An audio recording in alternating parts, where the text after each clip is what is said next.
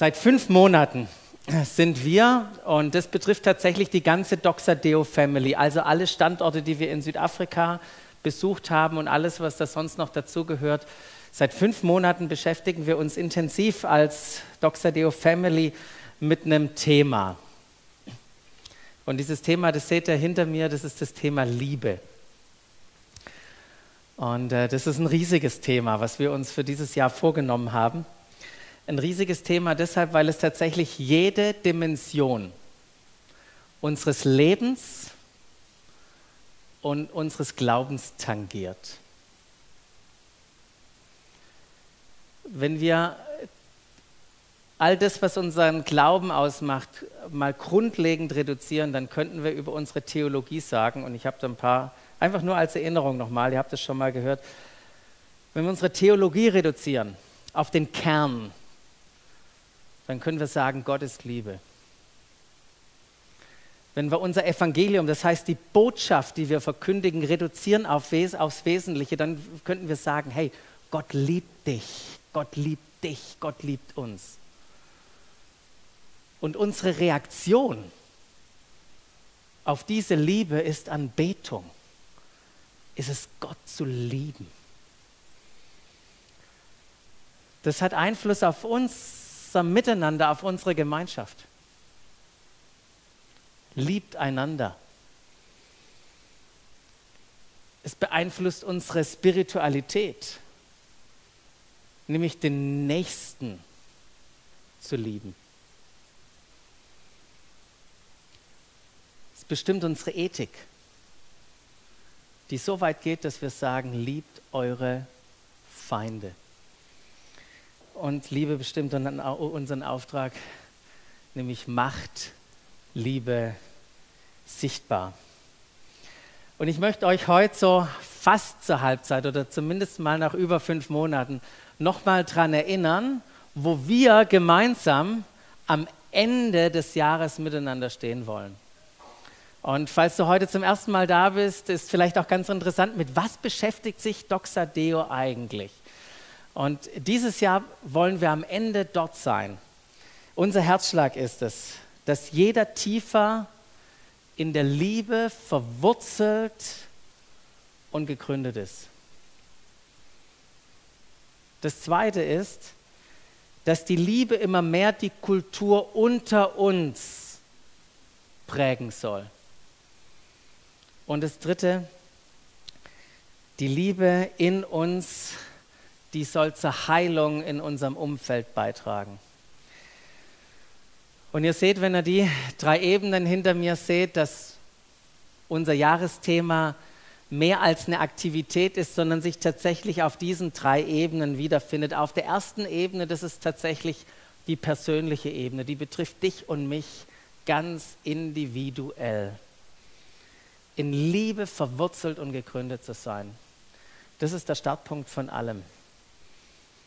Der Startpunkt von allem, weil Liebe wird zuerst empfangen und dann gegeben. Und wir können weitergeben, weil wir zuerst geliebt sind. Und daher ist es unser Gebet gewesen, wie das Paulus in Epheser 3, 17 gebetet hat. Mein Gebet ist, dass Christus aufgrund des Glaubens in euren Herzen wohnt und dass euer Leben in der Liebe verwurzelt und auf dem Fundament der Liebe gegründet ist. Haben wir gerade gesungen. Und wir haben uns da nicht abgestimmt mit den Liedern im Vorfeld, aber ich kann euch sagen, wir haben eigentlich die Predigt schon gesungen. Jetzt bin ich mal gespannt. Ähm, genau.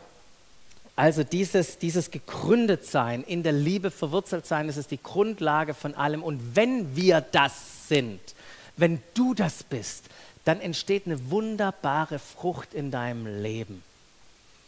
Eine wunderbare Frucht in deinem Leben. Und das bringt uns zur zweiten Ebene, weil Liebe unser Miteinander als Gemeinschaft, als Gemeinde prägen soll. Liebe ist die Kultur des Reiches Gottes unter uns. Deshalb hat Jesus mehrmals gesagt, liebt einander. Ihr sollt einander lieben, wie ich euch geliebt habe. Es geht hier um Lieben. Gemeinde ist nicht nur dazu da, dass du sonntags dein spirituelles Programm abhaken kannst, sondern du bist heute Morgen und sonst an den unterschiedlichen Orten, wenn wir zusammenkommen und Beziehung und Familie leben, ist es ein Ort, wo wir lieben. Das ist Gemeinde, ein Ort, wo wir lieben. Und an dieser Liebe, und das ist ja auch das Wunderbare, an dieser Liebe wird, die Welt, werden die Menschen erkennen, dass wir seine Jünger sind. Genau an diesem einander lieben.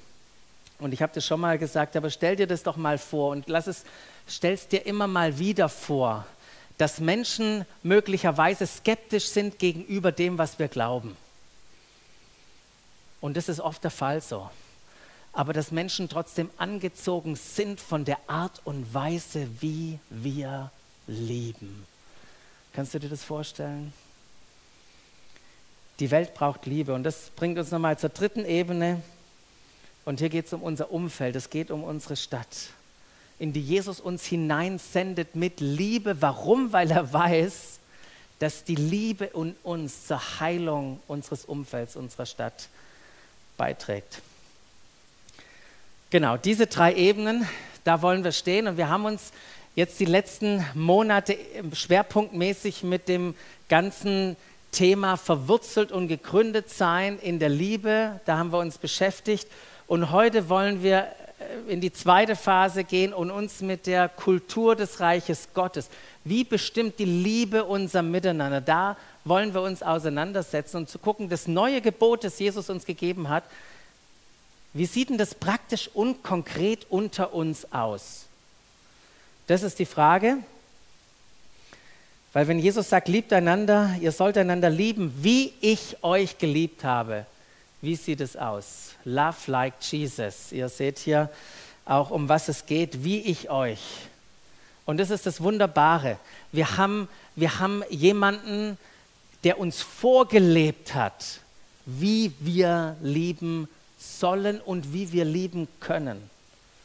Und in den nächsten Wochen werden wir miteinander entdecken, wie diese Liebe sich bei Jesus in ganz unterschiedlichen Facetten verkörpert hat und sichtbar geworden ist, wie er das gelebt hat. Und wenn wir über Liebe reden oder über die Liebe, über die wir reden, ähm, über das Jahr hinweg, das ist nicht einfach nur eine menschliche Liebe. Deshalb ist es auch nicht ein, ein menschliches Werk, nicht etwas, was wir selber produzieren können, sondern diese Liebe, jetzt wisst ihr, warum ich das hier habe, ist eine Frucht. Diese Liebe ist eine Frucht, die entsteht, wenn du und ich verwurzelt und gegründet sind. Aber dann dürfen wir diese Frucht miteinander erleben. Und was wir über die nächsten acht Wochen machen wollen, ist, dass wir das neue Gebot nehmen wollen und es mit der Frucht verbinden möchten, die der Geist Gottes in uns hervorbringt. Das neue Gebot, liebt einander, wie ich euch geliebt habe, verbinden wir die nächsten acht Wochen mit der Frucht, die der Geist Gottes hervorbringt. Ihr seht gleich, wie das funktioniert. Aber es ist interessant, wenn, wenn Paulus im Galaterbrief, deshalb hängen hier vielleicht noch die Vögel, die erinnern uns an den Galaterbrief, an die Serie, die wir gerade hatten, ähm, wenn Paulus über die Frucht spricht, die der Geist hervorbringt, dann erwähnt er vorher noch die Werke des Fleisches. Und ich finde es ganz interessant, Werke des Fleisches plural, die Frucht, die gegenübergestellt wird des Geistes Singular. Ähm, Werke, rein menschlich. Frucht, weder planbar noch machbar. Frucht wird geschenkt. Frucht wird vom Geist hervorgebracht. Und, äh, und trotzdem will ich sagen, dass wir dazu beitragen können. Dürfen, sollen, wir dürfen Verantwortung übernehmen in dem ganzen Prozess. Das ist wie beim Pflanzen ja auch. Wir dürfen, ähm, dürfen es wollen. Ich glaube, das ist das Allerwichtigste. Möchtest du Frucht sehen in deinem Leben? Und bist du bereit, dich beschneiden zu lassen? Bist du bereit, dich den Nährstoffen, dem Boden auszusetzen? Bist du bereit, dich, äh, dich begießen zu lassen? Begießt du andere und so weiter, äh, wenn wir daran denken? Und bei allem ist natürlich klar, dass Gott das Gedeihen, das Gedeihen schenkt. Wenn wir die Frucht jetzt angucken, die Paulus äh, beschreibt in, in Galater 5, 22, 23, dann heißt es da, die Frucht aber des Geistes oder die Frucht, die der Geist hervorbringt, ist Liebe, Freude, Friede, Geduld, Freundlichkeit, Güte, Treue, Sanftmut und Selbstbeherrschung. Und wenn du das noch nicht auswendig kannst, ich kann dir garantieren, in acht Wochen wirst du das sowas von unter der Dusche singen können. Äh, diese neuen, neuen Sachen. Äh, und diese Bibelstelle ist ja vielleicht für den einen oder anderen schon bekannt, wenn wir diese neuen wunderbaren Tugenden da sehen, wo es ja auch Sinn macht, die voneinander abzugrenzen, weil sie ja irgendwie was Unterschiedliches betonen. Aber als wir uns mit dem Thema Liebe auseinandergesetzt haben, haben wir uns gefragt, lässt sich da Liebe einfach so einreihen?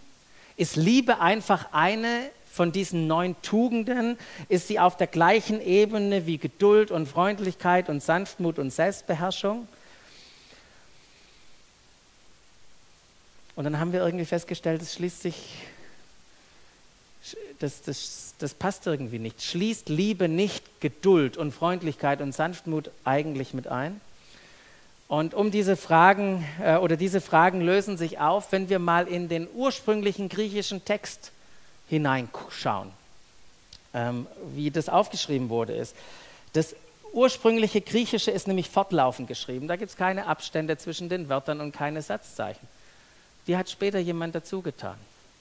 Das heißt, im Umkehrschluss, wir könnten, also jetzt seht ihr erstmal, wie das im Original aussieht, ohne Kommas, nämlich die habe ich da weggenommen. Aber statt Kommas könnten wir auch nach Liebe einen Doppelpunkt setzen und sagen, die Frucht aber des Geistes ist Liebe, die sich zeigt in folgenden acht Einzelaspekten, nämlich Freude, Friede, Geduld, Freundlichkeit, Güte, Treue, Sanftmut und Selbstbeherrschung.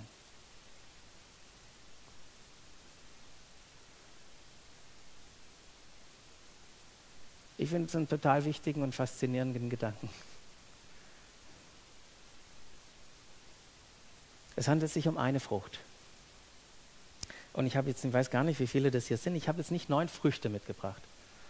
Das ist manchmal, was Leute denken, wenn sie an, das, an die Frucht des Geistes denken. Das sagen sie, hm, ja, freundlich bin ich, aber mit Selbstbeherrschung, das, das kommt in meinem Leben nicht vor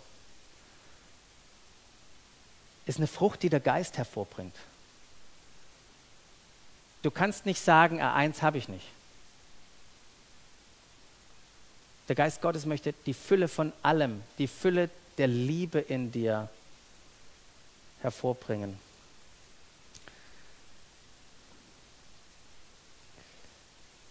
Eine Frucht. Liebe ist unteilbar und vom Wesen her ganzheitlich. Und deshalb finde ich diese Orange eigentlich so eine coole Illustration. Und äh, jetzt fragt ihr euch natürlich, wie viele Orangenschnitze sind drin? Das war auch meine Frage, die ich hatte. Ähm, nachdem ich 3000 Orangen geöffnet hatte und alle nachgezählt hatte, nein, habe ich nicht.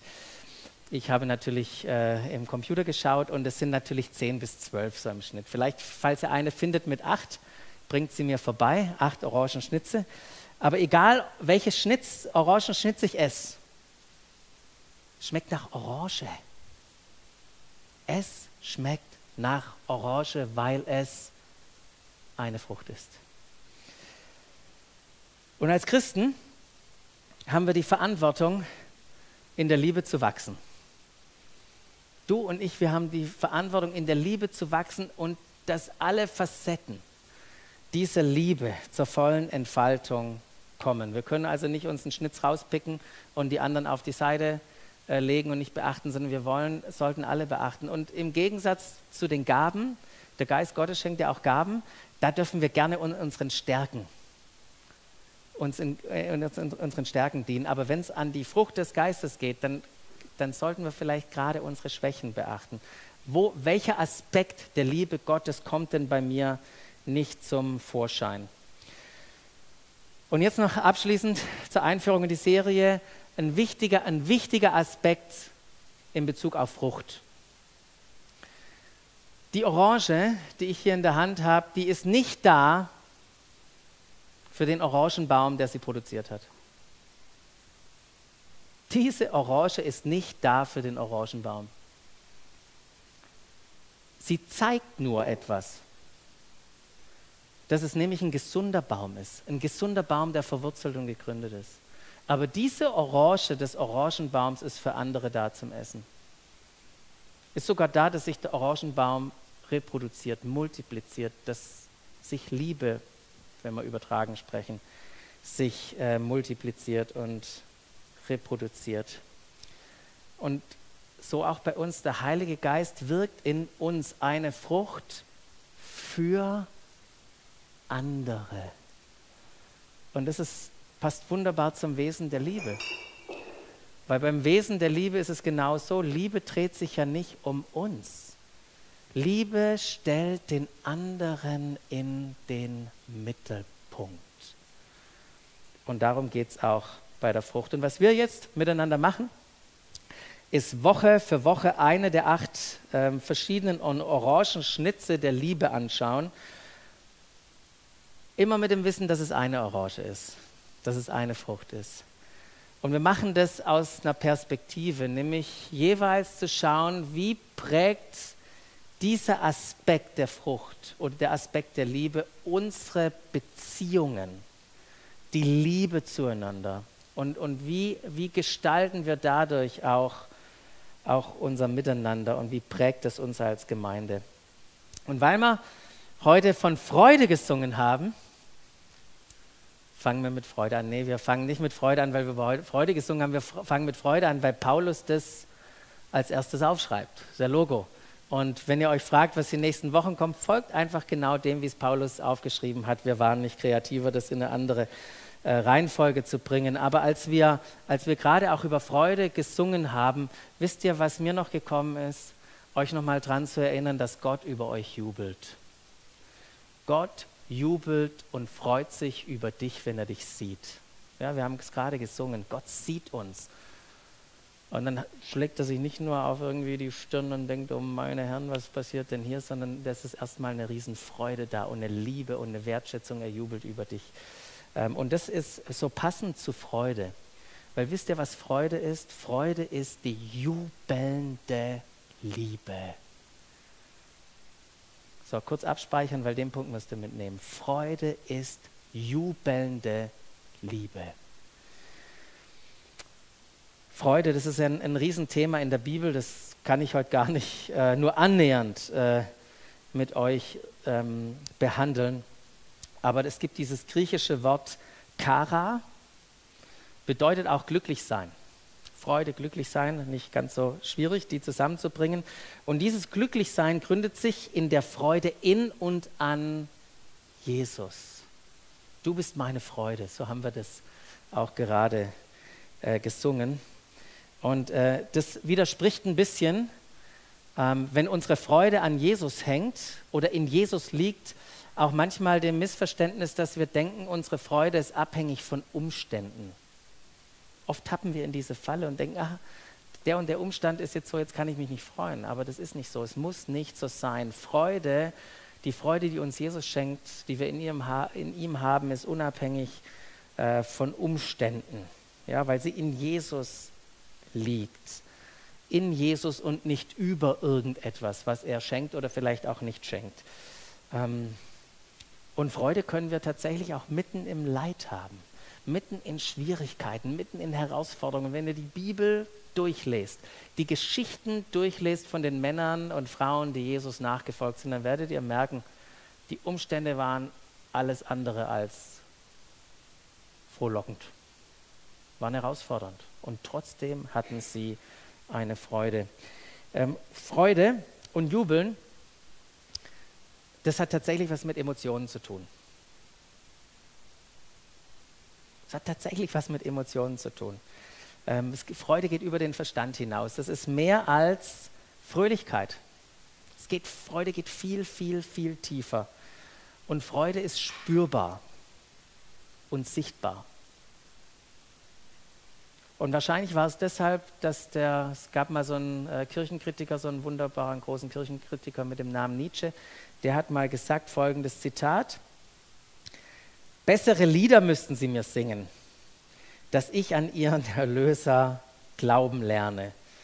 Erlöster müssten mir seine Jünger aussehen.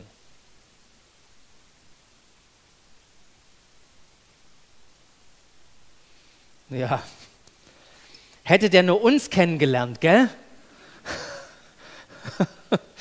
Aber ich finde das eine, eine, wichtige Frage. Wie erlöst sehe ich aus? Deshalb habe ich die Fragen mitgebracht. Wie erlöst sehe ich aus? Wie begeistert lebe ich meinen Glauben? Sehen andere diese jubelnde Liebe, diese Freude in mir?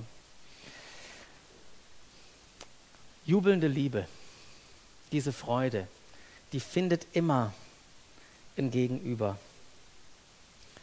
Und vielleicht auch das nur der Vollständigkeit halber, es, es klammert nicht oder ignoriert Kummer und Leid und Herausforderungen und Schmerz. Ganz im Gegenteil. Freude ist Ausdruck der Wahrheit. Wenn wir die Wahrheit erkennen, dann, dann ist Freude da. Und äh, was ich auch interessant finde, ist, und dann haben wir es mit der Freude, ähm, Freude ist eng, eng verbunden mit äh, Kara, mit Charis, was für, für Gnade steht, wie Freude und Gnade auch zusammenkommt. Ich möchte euch in eine Begegnung mit hineinnehmen, die Jesus hatte mit seinen Jüngern, wo seine jubelnde Liebe, seine Freude erkennbar ist. Und diese Begegnung, die fandet, äh, fand statt, nachdem er 72 andere Jünger ausgesandt. Ihr wisst es, Jesus hat als erstes mal seine zwölf ausgesandt, die kamen begeistert zurück und kurze Zeit später sandte er nochmal 70 oder 72 andere Jünger aus, mit einem klaren Auftrag. Friede in die Häuser und Dörfer zu bringen, die Botschaft zu verkündigen, dass das Reich Gottes begonnen hat, angebrochen ist aber nicht nur mit Worten das zu verkündigen, sondern das Reich Gottes auch zu demonstrieren, indem sie Leuten die Hände auflegten und sie gesund oder sie heilen sollten. Und äh, letztendlich taten sie das oder sollten sie das tun, was Jesus die ganze Zeit getan hat. Was genau passiert ist, als sie gegangen waren, was sie genau erlebt haben, das wissen wir nicht. Steht nicht da. Aber was wir wissen, ist, wie sie zurückkamen. Hört mal zu, da heißt es, die 72 Jünger kehrten voller Freude zurück. Die kehrten voller Freude zurück. Voller Freude war ihr Kennzeichen. Und ich hoffe, dass bei dem, was du tust, wo du von Jesus beauftragt bist, dass du Freude erlebst. Ich hoffe, du erlebst Freude bei den Dingen, die du tust. Und das ist ganz einfach, weil wenn Liebe dich motiviert, und nichts anderes sollte dich motivieren, dann ist Freude mit dabei. Der jubelnde Aspekt der Liebe. Und ich hoffe, du bist an diesem Ort. Ich hoffe, du bist an diesem Ort. Also, sie kamen zurück voller Freude. Irgendwie scheint das, was sie da taten, erfolgreich zu sein oder fruchtbringend zu sein. Und voller Begeisterung sagten sie zu Jesus weiter, sogar die Dämonen müssen uns gehorchen. Also wir heilen nicht nur Leute, sondern sogar die Dämonen, Jesus. Das ist abgefahren. Wenn wir in deinem Namen oder deinen Namen erwähnen, dann verschwinden die. Und Jesus sagt, fantastisch, ich freue mich für euch. Ich freue mich für euch. Denn wisst ihr, genau so ist es. Es ist wahr. Ich habe euch Vollmacht gegeben, auf Schlangen und Skorpione zu treten und die ganze Macht des Feindes zu überwinden. Die ganze Macht des Feindes zu überwinden. Nichts wird euch schaden. Ihr erlebt es, was ich euch geschenkt habe. Und als ich es gelesen habe, dachte ich kurz, wow, das ist echt, echt eine Vollmacht. Bin ich mir dieser Vollmacht auch persönlich bewusst? So kleine Randnotiz. Doch mitten in dieser Begeisterung, ich meine, die machten wahrscheinlich High Five miteinander und als sie sich nochmal daran erinnert haben, wahrscheinlich leuchteten ihre Augen ähm, wow, was wir erlebt haben in, in dieser Zeit. Und mitten in dieser, äh, inmitten der Freude der ganzen Gruppe weist plötzlich Jesus sie auf etwas hin, was ihnen noch größere Freude machen sollte. Und er sagt, doch nicht darüber sollt ihr euch freuen, dass euch die Geister gehorchen. Come on, das ist basic. Freut euch vielmehr, dass eure Namen im Himmel aufgeschrieben sind eure Namen im Himmel aufgeschrieben wird. Irgendwas, so ist die zeitliche Form, ist in der Vergangenheit passiert, was Auswirkungen auf eure Gegenwart hat. Eure Namen sind aufgeschrieben im Himmel. Ihr habt Bürgerrecht. Was Jesus damit beabsichtigt, war nicht, ihnen die Freude zu nehmen. Im Gegenteil, er freute sich mit ihnen. Aber er wollte aufzeigen, was wirklich Priorität und Grundlage ist dass sie ewiges Leben haben, dass sie eine neue Identität haben, dass sie, dass sie nicht mehr unter irgendwie einer, einer Macht stehen, sondern freigesetzt sind. Und als Jesus ihnen, ihnen das erklärt, was ihnen tatsächlich Freude machen sollte, der hat in den Jüngern es irgendwie einen Schalter umgelegt. Irgendwas scheint in ihnen Klick gemacht zu haben. Warum weiß ich das? Oder warum vermute ich das? Weil ich die Reaktion von Jesus sehe. Wisst ihr, wie Jesus plötzlich reagiert? Da heißt es nun. In dem Moment begann Jesus im Heiligen Geist vor Freude zu jubeln. Und ich weiß nicht genau, wie Jesus das gemacht hat. Ob der, yeah, come on, they got it! Sie haben es kapiert. Ich weiß nicht genau, wie er das gemacht hat. Das Wort heißt, übersetzt, könnte man auch übersetzen, also das Wort jubeln, eine überströmende Freude oder springen vor Freude. Der, vielleicht ist Jesus ausgeflippt, hat gesagt, they got it. Die haben es kapiert, um was es geht. Und ähm, ich stelle mir nur vor, wie Jesus da einen High-Five-Moment mit ihnen abgeklatscht hat, so wie manche Fans im Fußballstadion. Kennt ihr das, wenn man abklatscht, wenn man ein Tor geschossen hat? Okay, ihr kennt es nicht, ja. Okay, war schon lange her, gell? dass wir uns da freuen. Gut, also diesen Moment. Und dann, dann, dann, dann, dann rief er, er jubelt und dann rief er, ich preis dich, Vater, ich preis dich, Vater, du Herr über Himmel und Erde, dass du das alles den Weisen und Klugen verborgen, den Unmündigen aber offenbart hast. Du hast es den, den Schlauen, den hast du es verborgen, aber den Unmündigen, den hast du deinen Erlösungsplan mitgeteilt. Die wissen, was du vorhast. Die wissen, was du denkst.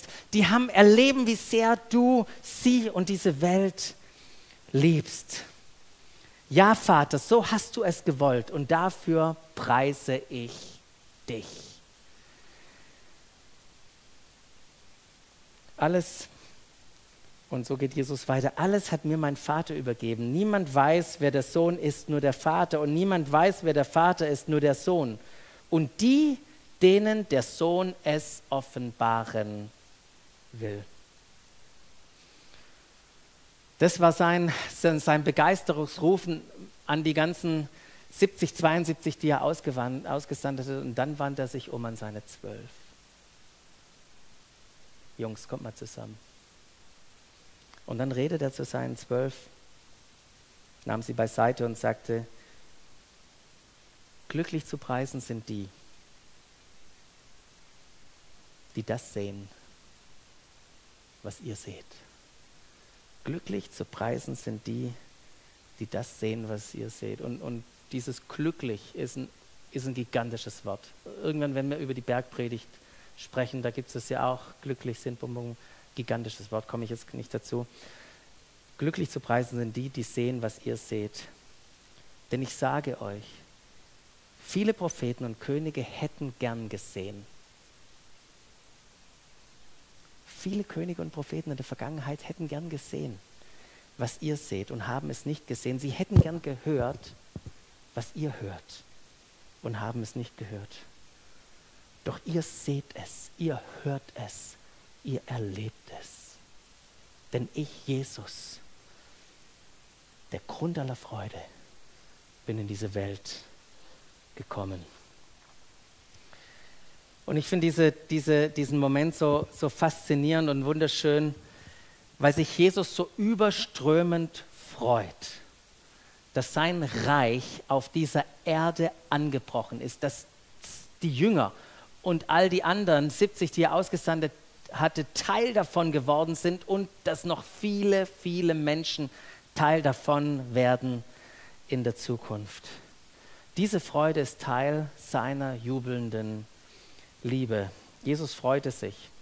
Jesus freute sich. Gucken wir nochmal schön die Geschichte an. Er freute sich, dass sie im Buch des Lebens stehen. Er freute sich, dass ihnen das Geheimnis des Erlösungsplanes Gottes offenbart wurde. Er freute sich, dass sie, ihr, dass sie Frucht in ihrem Auftrag erleben. Er freute sich, dass sie in der Vollmacht leben, die Jesus ihnen gegeben hat. Er freute sich, dass ihnen nichts mehr schaden kann. Er freute sich, dass sie imstande sind, das zu tun, was er selbst getan hat. Das ist die Freude, die er hatte. Und ich glaube, die hat die Jünger angesteckt. Ich glaube, sie waren angesteckt von dieser Freude. Und ich glaube, dass es, oder wenn wir in die Bibel reinschauen, dann hat es nicht lange gedauert. Von dieser Begegnung an hat es nicht mehr lange gedauert, bis Jesus zu ihnen sagte, liebt einander. Liebt einander, wie ich euch geliebt habe. Liebt einander mit dieser jubelnden Liebe. Ich kann dir sagen, bei Jesus war, war Liebe und Freude war spürbar und erlebbar. Und zurück zu Nietzsche frage ich mich manchmal, ist es auch in meinem Leben so? Ist es auch in meinem Leben so? Dabei sollten wir eigentlich die freudigsten Menschen sein. Wir sollten die freudigsten Menschen sein. Deshalb sagt Paulus, Philippa 4,4, freut euch, ich sage es euch nochmal, freut euch darüber, dass ihr mit dem Herrn verbunden seid. Das ist euer Privileg, das ihr habt. Ihr seid mit Jesus verbunden. Also, hey, freut euch. Das ist der Grund der Freude. Und ich weiß nicht, wie es, äh, wenn ich deinen allerbesten Freund oder deine allerbesten Freundin, wenn ich sie fragen würde, wie ist denn bei dir die jubelnde Liebe ausgeprägt? Was würde mir dein bester Freund, deine beste Freundin denn sagen?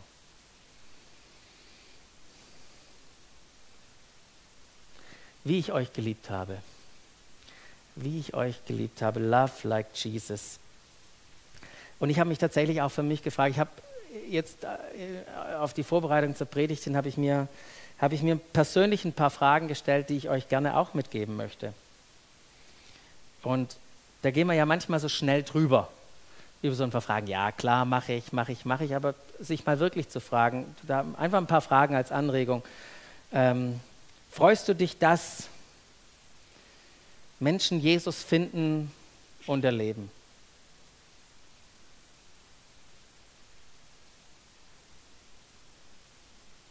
Jetzt sagst du, es soll selbstverständlich in der Welt sein. Das gehört halt irgendwie dazu. Aber freuen wir uns in der Tiefe darüber? Freust du dich, wenn Menschen Fortschritte machen in ihrem, in ihrem persönlichen Reifen? Freust du dich darüber, dass Gott durch andere Menschen wirkt? Wenn Sie beten und Leute gesund werden, wenn Sie einen prophetischen Eindruck haben, wenn Sie Barmherzigkeit zeigen, egal auch was, freust du dich, wenn Gott durch diese Menschen wirkt? Freust du dich für sie? Freust du dich mit ihnen? Freust du dich, wenn andere in ihrem Dienst aufblühen, wenn sie sogar über dich hinauswachsen? Ich habe mir vorgenommen, da noch mal ein bisschen einzusteigen und mich wirklich zu hinterfragen. Wie stark freue ich mich? Oder bin ich sogar, und da verlasse ich Freuen und verlasse ich Lieben, ihr wisst es, wenn ich gleichgültig werde, wenn es mir egal ist. Oder macht mir das sogar was aus? Also kommt was Negatives in mir sogar hoch. Genau diese Fragen und dann, wenn wir uns freuen, das fand ich auch nochmal äh, wichtig zu überlegen, wie drücken wir denn unsere Freude aus? Wisst ihr, wir können uns ja freuen. Im Geheimen. ich freue mich mega. genau, das ist so ein Schwabending. Wir freuen uns im Geheimen. Im, Keller, in der Garage, wo der Mercedes steht. nee, aber es ist tatsächlich eine Frage, wo drücken wir die Freude aus? Finden unsere Freude Worte? Erreichen sie den anderen? Ähm, gehst du auf die Person zu? Jubelst du mit ihnen? Hast du einen High-Five-Moment mit ihnen? Wie auch immer der bei dir aussieht.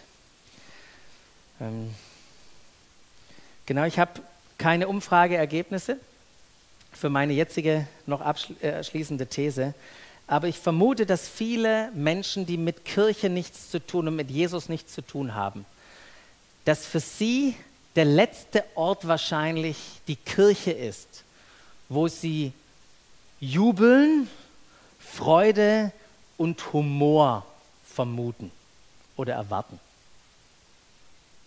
Das ist meine These muss nicht stimmen. Aber ich beobachte manchmal auch einige Christen, die genau das erwarten, dass die Kirche der Ort ist, wo am wenigsten Humor, Freude und Jubeln da ist. Dafür müsste man wahrscheinlich schon ins Stadion gehen. Ähm, aber ich möchte euch noch mal, möchte euch, uns nochmal herausfordern als Gemeinde. Ich möchte uns herausfordern, dass die jubelnde Liebe unser Miteinander bestimmt, unsere Atmosphäre prägt. Und wie kann das sein mit den drei Schlagwörtern vielleicht? Mit freuen, ermutigen und lachen. Freuen, ermutigen und lachen. Freuen wir uns, wenn wir uns sehen? Come on. ja. Hey, schön, dass du da bist. Schön, dass wir uns, das war klasse, gerade zu hören. Freue mich wieder hier zu sein. Kein Platz ist so wie zu Hause, auch wenn das die geistliche Familie angeht. Ähm, genau, das, das Zweite ist, äh, wir dürfen einander oder miteinander unsere freudige Lebenseinstellung, das, das positive, freudige Erwartung, das Glücklichsein, das dürfen wir miteinander teilen und uns ermutigen. Das darf, darf uns bestimmen, auch wenn es Schwierigkeiten gibt. Auch wenn wir Umstände erleben, die uns traurig machen, dürfen wir uns trotzdem freuen, weil Trauer ist nicht das Gegenteil von Freude. Trauer ist nicht das Gegenteil von Freude. Wir können uns freuen trotz Trauer. Und das Letzte ähm, will ich uns herausfordern, wir dürfen mehr miteinander lachen. Vor allem auch über uns selbst. Das merkt man, wenn man in einer anderen Kultur ist, wie in Südafrika. Die machen einfach Blödsinn über sich und lachen über sich. Es macht, ihnen, macht ihnen nichts aus. Wahrscheinlich auch wieder so ein Schwabenproblem. Ähm, genau, hört sich gut an, oder? Lachen, ermutigen, freuen. Ähm, was könnte, und vielleicht nur abschließend noch, was könnte dieser Freude im Weg stehen? Und ich habe ein paar Sachen gefunden. Sachen, die so wir aus uns heraus produzieren. Selbstbezogenheit, Eifersucht und Neid, Feindseligkeiten, Bitterkeit, Opferdenken, Pessimismus. Ich glaube, da lohnt es sich auch mal tiefer nachzudenken. Das werden wir jetzt nicht tun, aber eine Sache ist mir aufgefallen.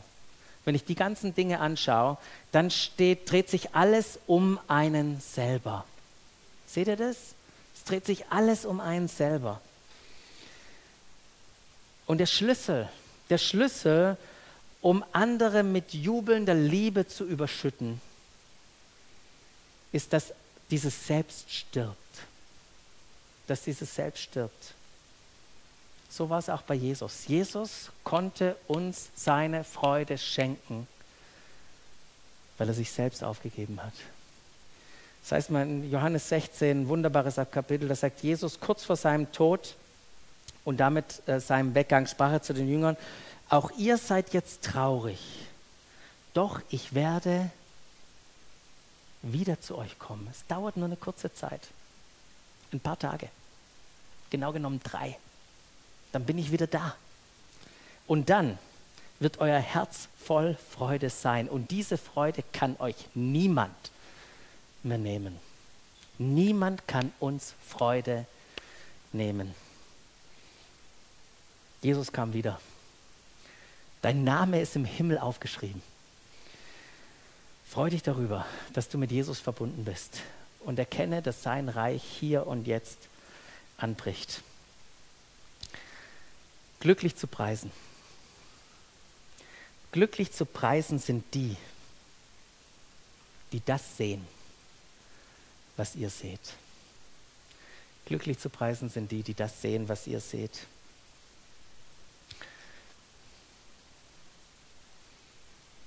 Als ich mir Gedanken gemacht habe, wo, wo jeder stehen könnte bei diesem Thema, sind mir drei Gruppen eingefallen. Ich weiß nicht, wo du stehst. Die erste Gruppe vielleicht heute Morgen ist die, wo du sagst, ich möchte wirklich sehen. Jesus, ich möchte sehen, was die Jünger sahen. Ich möchte sehen, was du siehst. Ich brauche wieder eine, eine Offenbarung. Ich brauche eine Erkenntnis, die du mir schenkst, dass ich mich wirklich freuen kann. Vielleicht bist du aber auch äh, heute Morgen hier und sagst, auch wenn wir das nicht in der Tiefe behandelt haben, aber es gibt tatsächlich Dinge, die ich ablegen muss, damit ich jubelnde Liebe anderen weitergeben kann. Oder du bist vielleicht heute Morgen da und sagst, ah, als es praktisch wurde, da habe ich mich wiedergefunden. Ich möchte den nächsten Schritt gehen. Ich möchte, ich möchte wuchern mit dieser jubelnden Liebe. Lass uns einfach heute Morgen Zeit nehmen, während wir noch ein bisschen spielen und, und überleg einfach, wo stehst du bei diesem Aspekt der Liebe, dieser jubelnden Liebe, die Gott dir geschenkt hat.